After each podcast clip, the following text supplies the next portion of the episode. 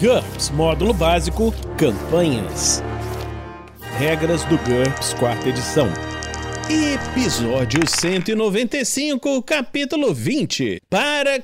Peraí, peraí, gente.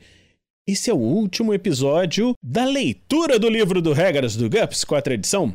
Então, vamos falar agora dos Paracronozoides. Uma produção RPG Next. Fala galera, bem-vindos ao último, o último, o último episódio do Regras do GURPS, quarta edição, lendo o livro. Hoje nós vamos continuar, na verdade, terminar o capítulo do cenário do Infinity do livro GURPS Campanha, módulo básico Campanhas. E aqui comigo, excepcionalmente, estão quase todas as pessoas que participaram do Regras do GURPS. Aqui estão o Anderson. Fala, Anderson. E aí, galera, estamos aqui novamente. Junto também está o Dressler. Tudo bem, Dressler? Olá, tudo bem? Eu tô, tô bem, tô cansado, mas eu tô bem, e, mas mais do que cansado, eu, eu tô me perguntando o que significa a palavra paracronozoides. Mas vamos lá, vamos descobrir hoje. e também aqui com a gente o Heitor. Fala, Heitor. Fala, gente, eu tô cansado e não bem. E eu ia, eu ia justamente comentar que, pô, é muito pica que o último episódio da Regras do GURPS vai ser um episódio chamado Paracronozoides, né? Então. então, vamos falar sobre os paracronozoides. A toca do coelho dava diretamente em um túnel, então se aprofundava repentinamente. Tão repentinamente que não teve um momento para pensar antes de já se encontrar caindo no que parecia ser bastante fundo. Alice Nossa. no País das Maravilhas de Lewis Carroll. Paracronozoides são criaturas com a habilidade natural de saltar mundos. Há uma ampla variedade delas nativas a diferentes mundos. Algumas lembram animais comuns ou falantes, como coelhos brancos, lindos cervos ou cavalos negros. Outras são místicas. E há ainda outras terríveis, horrores semimateriais que o homem não deve conhecer. Todos os paracronozoides possuem a vantagem saltador de mundo que nós vimos anteriormente. A maioria possui ampliação túnel, permitindo que eles criem caminhos transdimensionais que podem ser seguidos. Obviamente, esses caminhos se fecham depois de um tempo, sem garantia que algum dia se abrirão novamente. Isso pode ter consequências trágicas para os mais imprudentes. Por exemplo, um caçador vê um lindo cervo branco e o persegue. Conforme ele o segue, o mundo vai gradualmente indo, então o cervo some, deixando o caçador preso em outro mundo. Muitos paracronozoides também possuem a vantagem dobra, permitindo que saltem não só pelas dimensões, mas pelo espaço. Alguns paracronozoides parecem ser atraídos por pessoas com habilidades psíquicas latentes ou ativas mais frequentemente percepção extrasensorial ou psicoteleporte. Outros buscam áreas ricas em mana. E existem rumores sobre formas de invocá-los e atraí-los magicamente. Existem feiticeiros que aprisionaram e domaram essas entidades, usando-as como montarias ou colocando-lhes arreios para criar carruagens saltadoras de mundos. Outros paracronozoides são predadores e vampiros que atacam vítimas de dimensão em dimensão. Aí, Dresser, você tava querendo entender o que, que eram os paracronozoides, são protagonistas de Sekai. Não, eu ia falar. não, pelo contrário, o protagonista de Sekai ele fica preso no outro mundo. Se ele pudesse saltar para voltar pro mundo dele, acabava o desenho ali. Não, mas você mas... não tá vendo ali? Eles podem ficar presos também. Não, quem fica preso foi o caçador que foi correr atrás do cervo. O cervo era o para, paracronozoide. Mas... você tem que prestar atenção, Heitor. Mas você tava falando logo antes, Dresser. O, mas o que eu tava lembrando é que então é aproveitando aí o, o filme recente é a América Chaves, né? É, é meio que é, isso. Ela, eu acho que ela é mais um saltador de mundos, que o Anderson vai falar agora. Então vamos lá. Saltadores de mundos. Um saltador de mundos, ou somente saltador, é qualquer um com a vantagem de saltador mundo. Esta habilidade parece ser psíquica, mas ninguém sabe ao certo.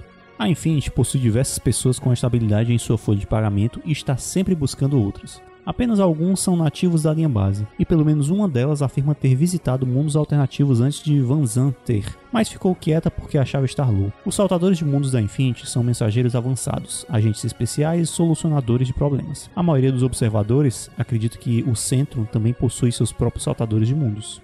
Em mundos infinitos, saltador mundo funciona normalmente para saltos dentro do mesmo quanto, Saltos entre quanta sofrem uma penalidade de menos 5 por nível quântico de diferença. Quem possui essa característica sempre consegue sentir em qual quantum se encontra num dado momento. Isso aí.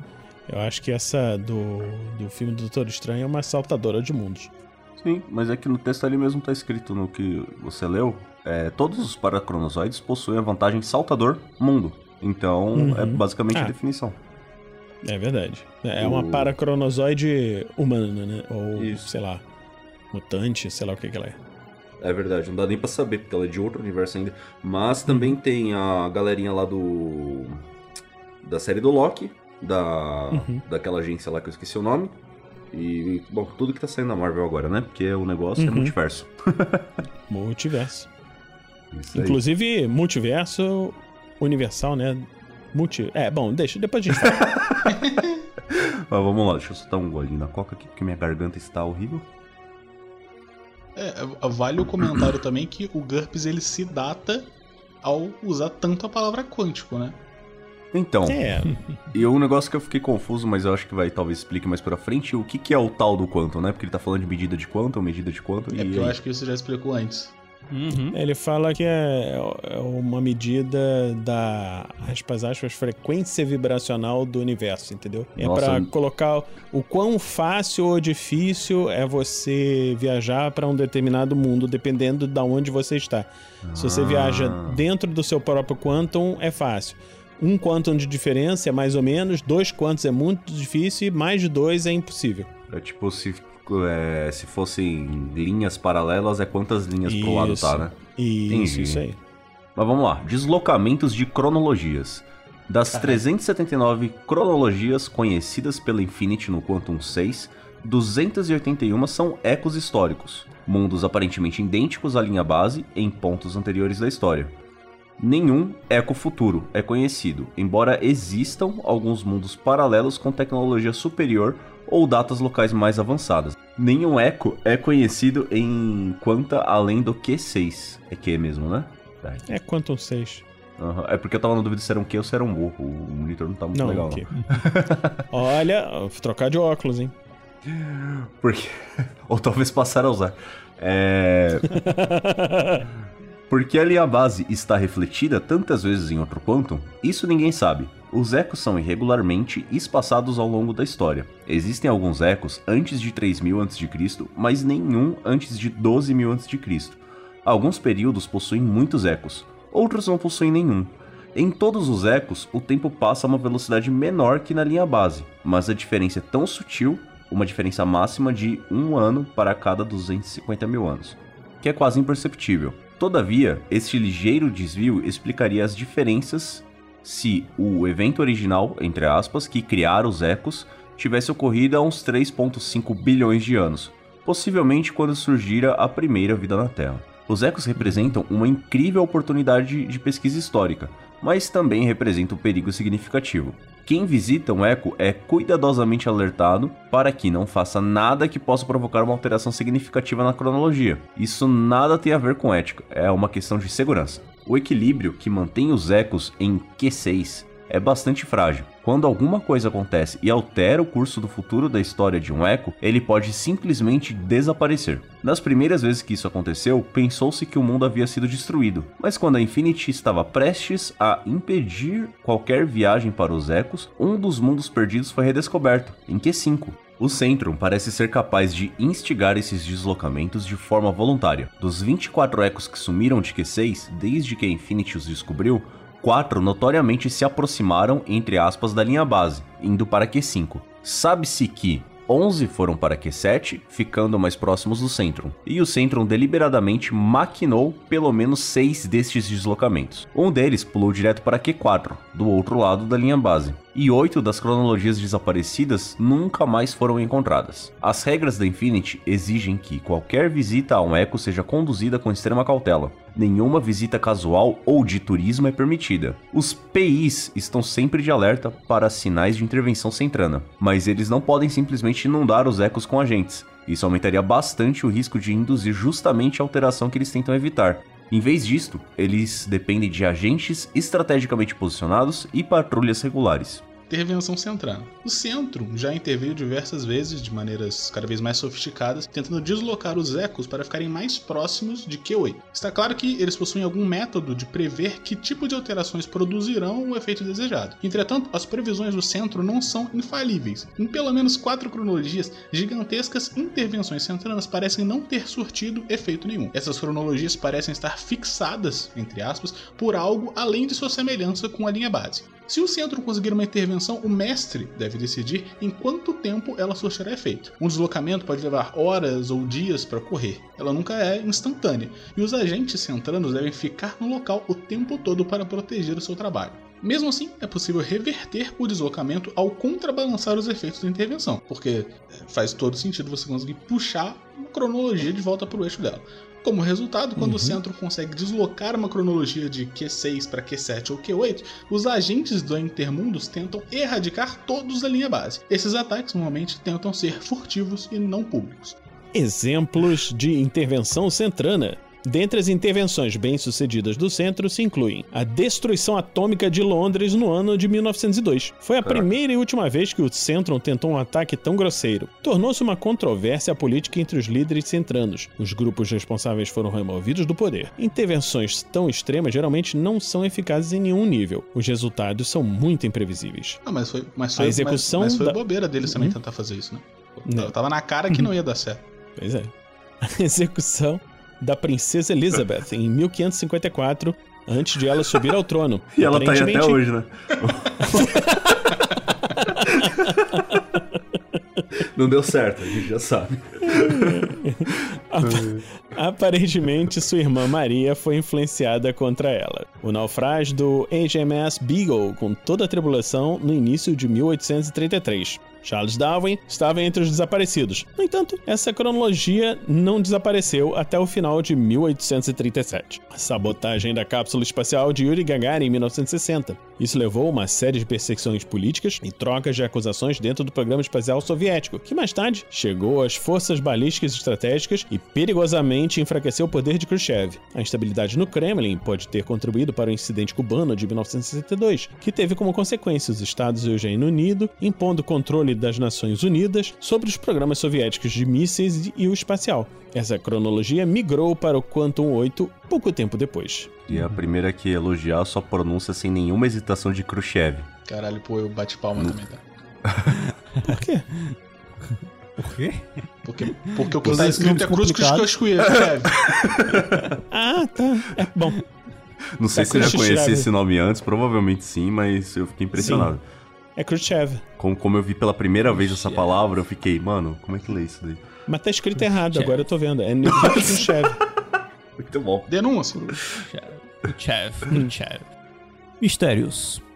A compreensão que a linha base possui dos mundos infinitos está longe de ser perfeita. Situações que violam as leis são excelentes ideias para aventuras. Dois exemplos são Bujum, uma cronologia perfeitamente normal, não é um eco e não fica em Q6, desaparece. Quatro meses depois, ela reaparece. Seis meses depois, desaparece novamente. Portanto, alguma coisa é capaz de deslocar de quanto uma cronologia comum. Ou talvez esta cronologia não. O quê? Não, eu ia falar que talvez seja mal contato, na verdade. Hum, é verdade. Você já tentou tirar da tomada sua cronologia e colocar de novo? ou talvez essa tecnologia não tenha nada de comum. Seja o que for, as pessoas da linha base em Bujum estão em pânico, assim como os administradores e pesquisadores da Infinity. Centrum Beta, uma cronologia de Q7 recém-adentrada parece estar exatamente como os pesquisadores da linha base acreditam que o mundo de Centrum estava no ano de 1895. Seria um eco? Até mesmo um paralelo comum seria interessante. Mas porque essa foi a única descoberta até hoje? E se lembrarmos que Q7 é mais acessível ao centro do que a linha base, é quase certo que existem agentes do centro no local. Com sugestões de semente de aventura, então. Exatamente. Bom. Eu só fiquei me perguntando como é que o, como é que as pessoas que estão dentro de Bojum, Bojum percebem esse deslocamento, porque sei lá, imagina como se você estivesse dentro de um carro sem janelas, tudo fechado. É, não necessariamente, se você estiver em constante movimento, você não vai perceber se não tiver uma aceleração, uma desaceleração, sei lá. Não, é, eles, eles percebem porque eles não conseguem mais acessar a linha base. Ah, ok, entendi.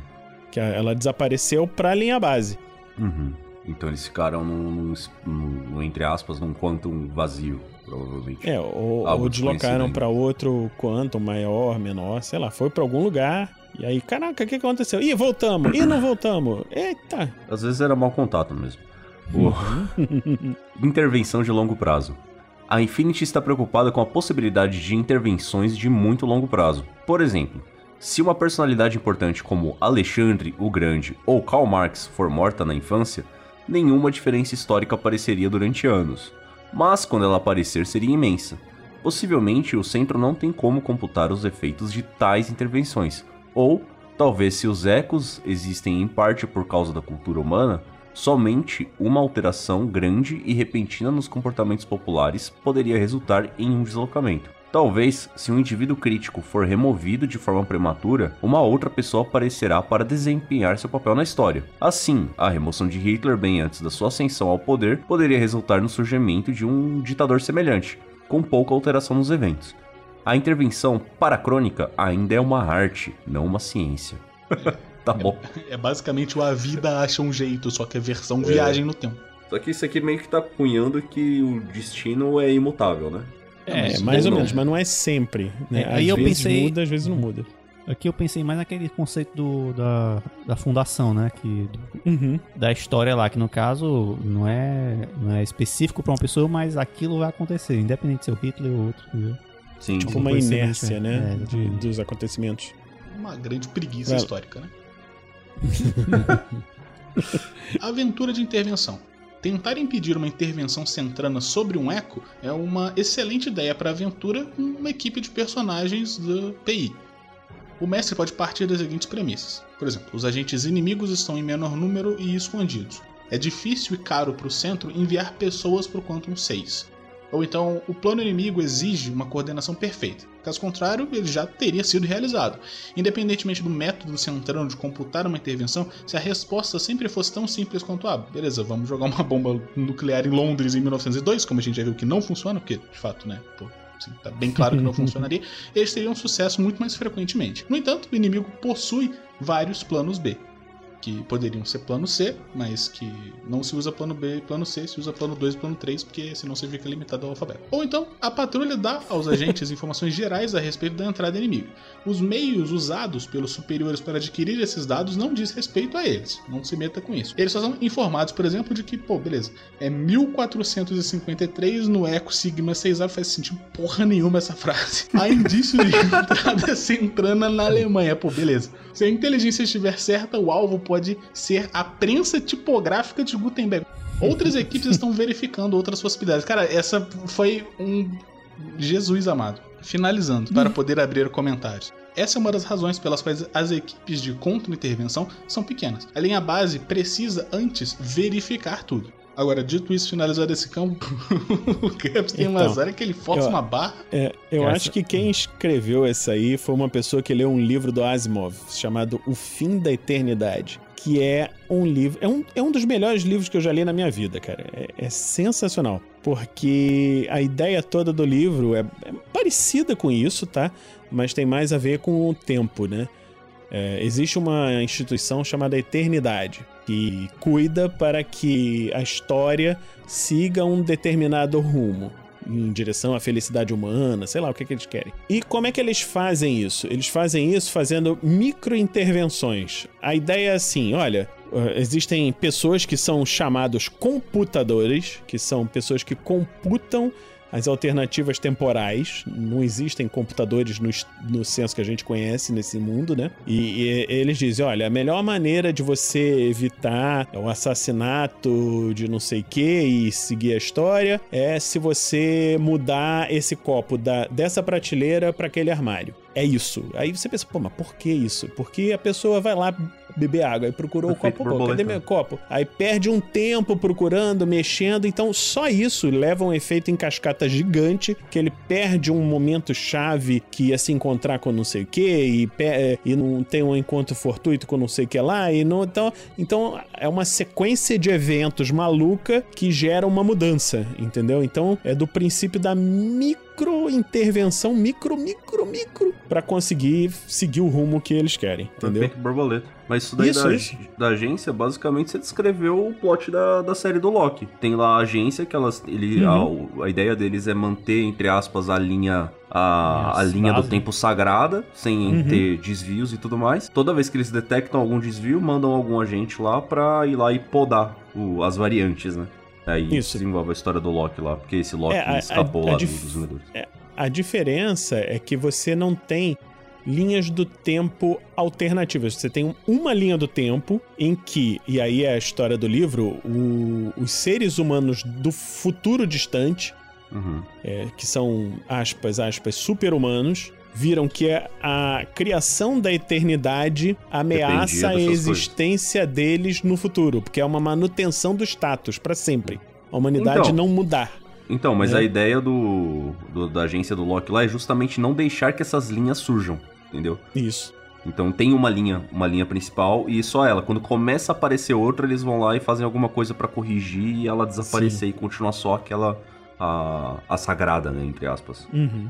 Ok, né? É, são, são histórias parecidas, Sim. contadas de formas diferentes, mas esse Mas livro, rolou cara... até uma inspiração, né, nesse livro aí. É, com Essa série certeza. Não tenha dúvida, porque esse livro é de 1950 e poucos, sei lá, 60 e poucos. Então, é um livro bem antigo, porque até o próprio Asimov colocou na introdução dele, olha, a gente fez isso aqui, o termo computador é, é usado dessa forma, porque quando o livro foi escrito, Era assim. não, existia, não existiam computadores. Os computadores eram pessoas que faziam contas. Sim, que computavam.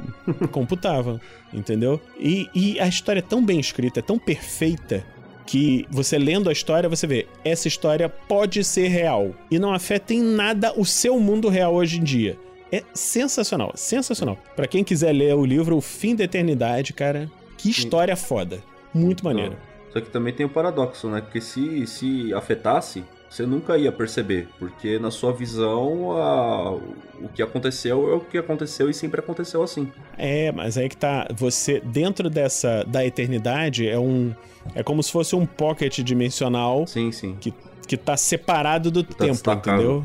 Isso. Tá destacado. Então, é, ele controla tudo que acontece fora. Se você tá lá dentro daquele pocket, Você você, não não, é afetado. Ah, sim, se você Entendeu? tá dentro ali, você não, não percebe. Mas quem Você tá na não é linha tempo afetado. normal nem Aí percebe. muda porque tudo. sempre foi muda normal. tudo. É, exatamente, muda tudo e para aquilo, para você o seu passado foi sempre assim. Sim. Intervenção reversa. Toda situação pode ser revertida. A Infinity decifrou o segredo da intervenção em cronologias, descobrindo uma série de ecos centranos no Quantum 7. Ela enviou equipes de ataque para deslocá-las em direção ao Quantum 5. Aqui estamos fazendo tudo ao contrário. A equipe da linha base tem uma tarefa específica, algo que os computadores preve... Olha aí, algo que os computadores preveem que irá deslocar a cronologia de maneira útil se tudo der certo. A oposição centrana é composta por diversas equipes pequenas, e se os agentes da linha base eliminarem uma delas de maneira muito óbvia, a Intermundo será alertada e reforçará bastante a área. Cara, tem um episódio de Rick and Morty que eles estão fazendo uma paródia de Exterminador do Futuro, só que com um mundo eu lembro, feito só lembro. de cobras. É basicamente cobras. Uhum. isso, porque eles estão tentando reverter uma alteração e aí vão- enviam um agente cobra do futuro pra reverter aquela alteração, só que aí os agentes inimigos mandam outro agente pra impedir esse agente e daqui a pouco tá cheio de agentes do futuro, Hum. de vários futuros alternativos brigando entre si. Verdade. Ai, meu Deus. Efeitos ao lidar com ecos. É necessário uma alteração significativa para fazer com que uma cronologia inteira se desloque para um nível de energia diferente. Significativa fica a critério do mestre, já que ninguém sabe que tipo de alteração seria realmente significativa. A mera presença de um grupo de estranhos não parece fazer muita diferença, mas sempre existe a chance de atingir um momento crítico da história. O visitante de um reflexo de Washington em 1938 consegue o último assento vago de um metrô, daí um senador chega atrasado, a última reunião com o presidente Roosevelt. Então, uma verba não é liberada para uma importante apropriação militar, e quando chega a Segunda Guerra Mundial, os Estados Unidos perdem. Em geral, quando uma alteração parece levar a uma variação e se distinta na história, ela é significativa. Contudo, um deslocamento não precisa ser permanente.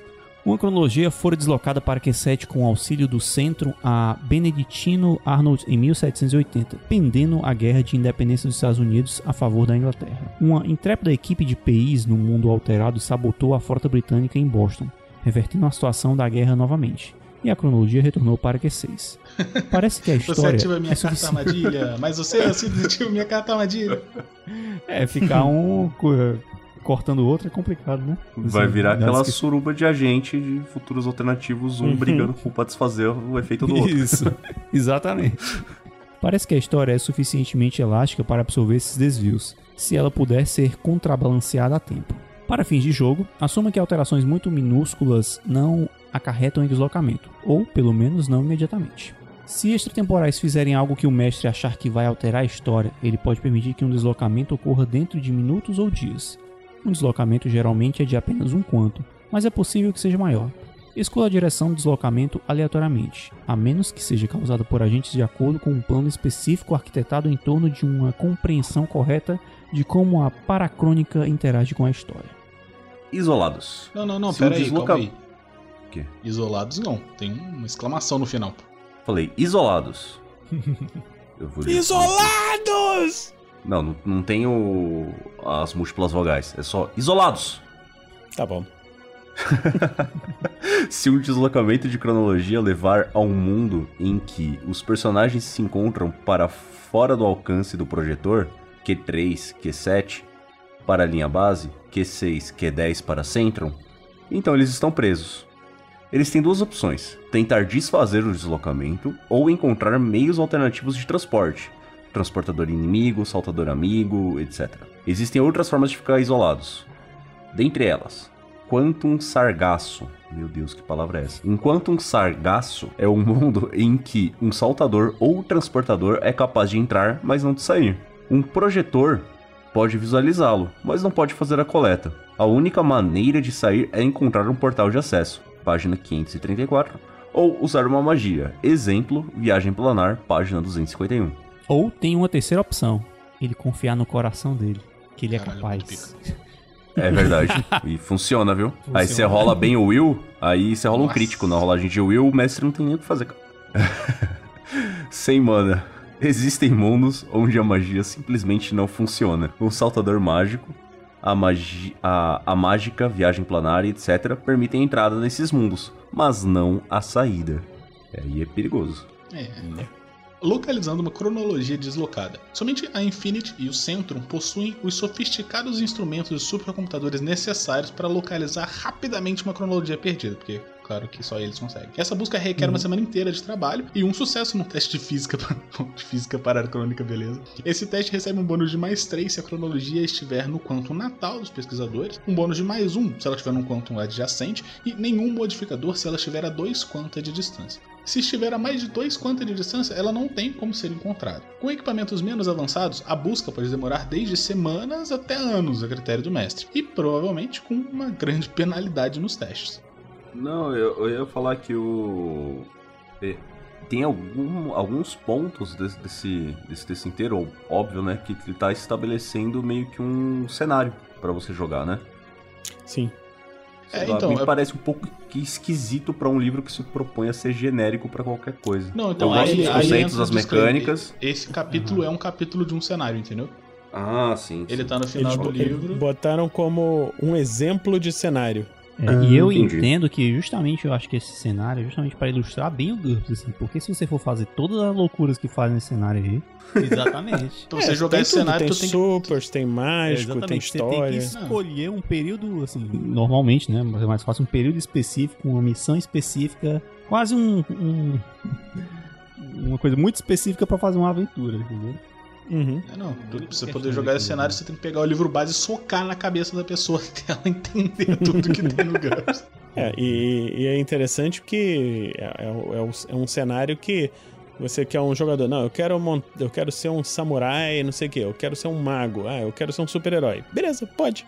Pode. Eu quero ser um guaxinim que entende Uhum. de mecânica. Pode.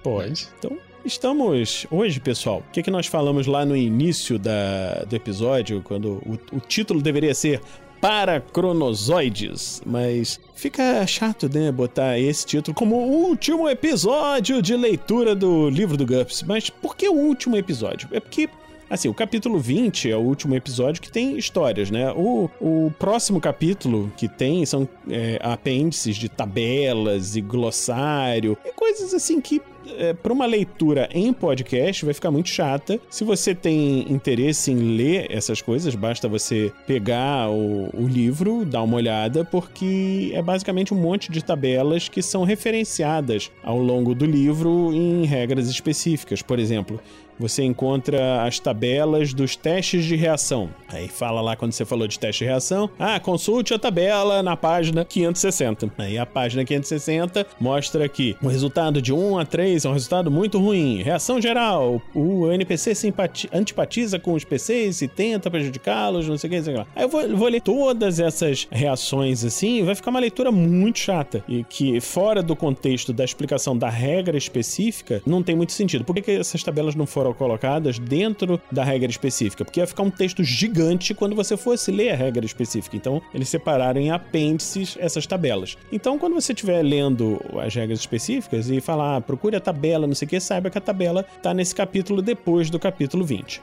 E Então, justamente tabelas foram feitas para serem consultadas, você não precisa lembrar de Isso, tudo de cabeça. Então não convém isso. ficar descrevendo em texto, porque se Uhum. lendo, olhando pra parada, você já não vai conseguir decorar, imagina, né, escrever Não, pois é, em áudio. não faz sentido. Mas como assim? Isso aqui é o livro de GURPS, você tem que saber todas as regras pra poder jogar GURPS, não tem? Não, Sim, pra você, pra você eu tô brincando, sa- tá, gente?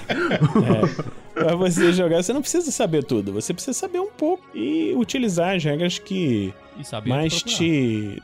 É, saber onde procurar. É, é, a- O nossa, a minha ideia original com esses. Com, esse, com essa série de podcasts, né, foi o quê? Facilitar para as pessoas que não têm muita facilidade para leitura ou que têm deficiência visual ou que têm preguiça de leitura e, qualquer outra dificuldade que possa atrapalhar, mas uma leitura de tabela, além de ser uma leitura muito estéreo para quem estiver ouvindo, não vai ajudar no entendimento. Então eu acho que não faz muito sentido a gente parar para ler. Tanto que em muitas tabelas ao, ao longo do texto, quando tinha tabelas no- nos capítulos anteriores, eu muito poucas delas eu li, que eram bem curtinhas e concisas. Bom, aqui dá para ler. Quando era alguma coisa muito maior, eu falava, ó, gente, tem uma tabela que fala disso. Tem vários episódios que a gente faz assim, que não dá. Então você pensa, bom, estão terminando regras do GURPS? Não vai mais ter regras do GURPS? Não, não é isso. Vai ter.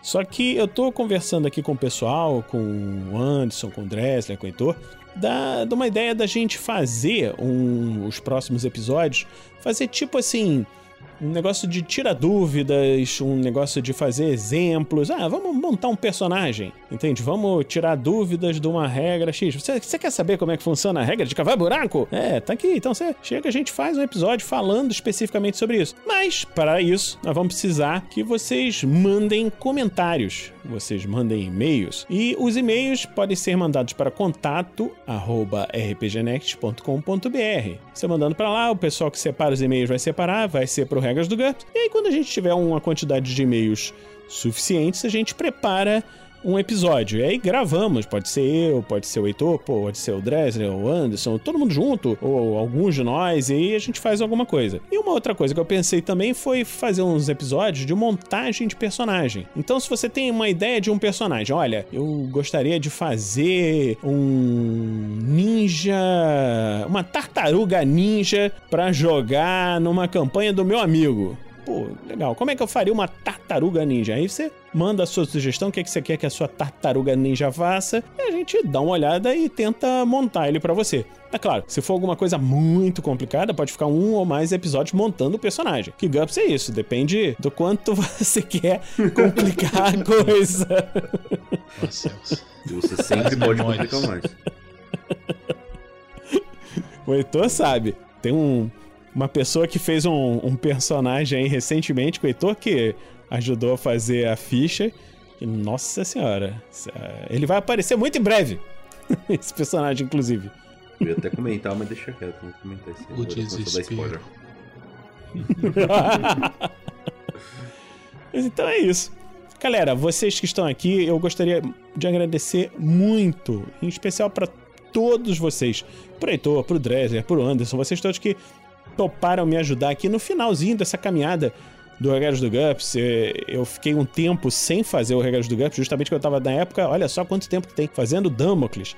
Tava todo enrolado, não conseguia fazer tudo ao mesmo tempo. E agora vamos dar mais uma paradinha, porque vamos fazer outras coisas que estão chegando em breve. E.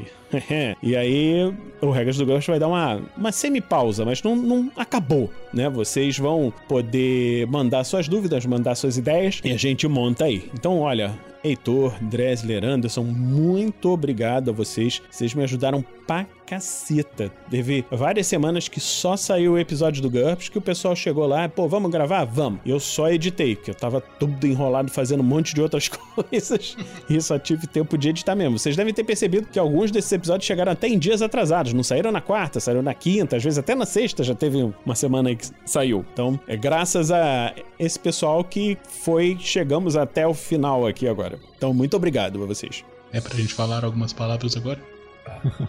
Não sei, vocês falam o que vocês quiserem. Ah, a gente, a gente, a gente agradece o convite, a gente agradece o espaço, foi muito divertido participar em todos os episódios que a gente participou. É muito trabalhoso, GURPS é complicado às vezes, por culpa do GURPS, porque ele caça o problema. Mas, mas foi muito divertido, foi muito legal. Bom, e eu, Exato. E eu gostaria de Pode agra- falar, Bruno. Na verdade, eu gostaria de agradecer bastante, né? Por poder ter a oportunidade de estar ajudando esse projeto, porque na verdade, quando eu um eu ainda era um pequeno gafanhoto no mundo de GURPS, né, naquele manual do, daquela cabeça, né? Cabeção roxo lá, todo mundo sabe- Cabeção roxo. É. Então foi justamente quando eu encontrei os primeiros episódios de regra do, regras do GURPS com o Vinícius, que eu comecei a Sério? entender como é que funcionava essa máquina. Ah, Que legal, eu, eu não Agora é um sabia combeiro disso. safado. peguei nos primeiros episódios, acho que o primeiro ou segundo episódio foi quando eu Oh, tava aprendendo. Começando, né? Olha que maneiro. Isso. E agora ele tá aí sem esposa, teve que abandonar o emprego. Isso a gente não comenda, cara. Ai, meu Deus. Isso aí. Eu agradeço a oportunidade também. é, eu já, obviamente, já tinha ouvido falar de GURPS, mas RPG, RPG como um todo na minha vida começou a se tornar mais constante depois dos podcasts mesmo. E só vim a jogar GURPS de verdade lá na nossa aventura de Damocles, né? Que se tudo der certo, um dia volta aí, quem sabe. É, não, isso aí pode esquecer, isso aí eu nunca mais vou voltar. Não, pô, que isso? Eu- tenho que terminar essa aventura. Não, pra mim, eu- eu tô aqui- morremos todos comidos por formigas. Foi isso que aconteceu. Não, não, não, não, não. Eu só vou dar um spoilerzinho, só pra vocês saberem. É, eu tô jogando, não exatamente Damocles, mas. Caraca, eu devia falar isso? Eu vou falar. Eu tô jogando em. Elan, lá com o Guzmão, presencial, o pessoal que foi pra Elan, pra eu completar algumas coisas da história, pra eu conseguir dar a finalização de Damocles, porque eu tenho que terminar aquele arco também, né? Então. É verdade. Canalha, cara. Vamos- E a gente lá na praia, as formigas lá, flau, em cima de nós. Ele lá jogando. Eu- É porque eu tô fazendo muita coisa. Você, você sabe, então, que eu tô fazendo outras coisas Eu agora, sei, eu sei. né? E aí não dá pra fazer tudo ao mesmo tempo. Eu queria ter mais tempo na minha vida. Ó, então vamos fazer o seguinte: você fala aí com os nossos padrinhos, com os nossos apoiadores, vê se tem um Elon Musk pra. pra me apadrinhar. Fala, Vinícius, olha Porra, só, não, top, não precisa mais trabalhar. Só faz esse negócio aí. Bom demais. Beleza. Como é que tá a agenda do Pedro Alves, hein?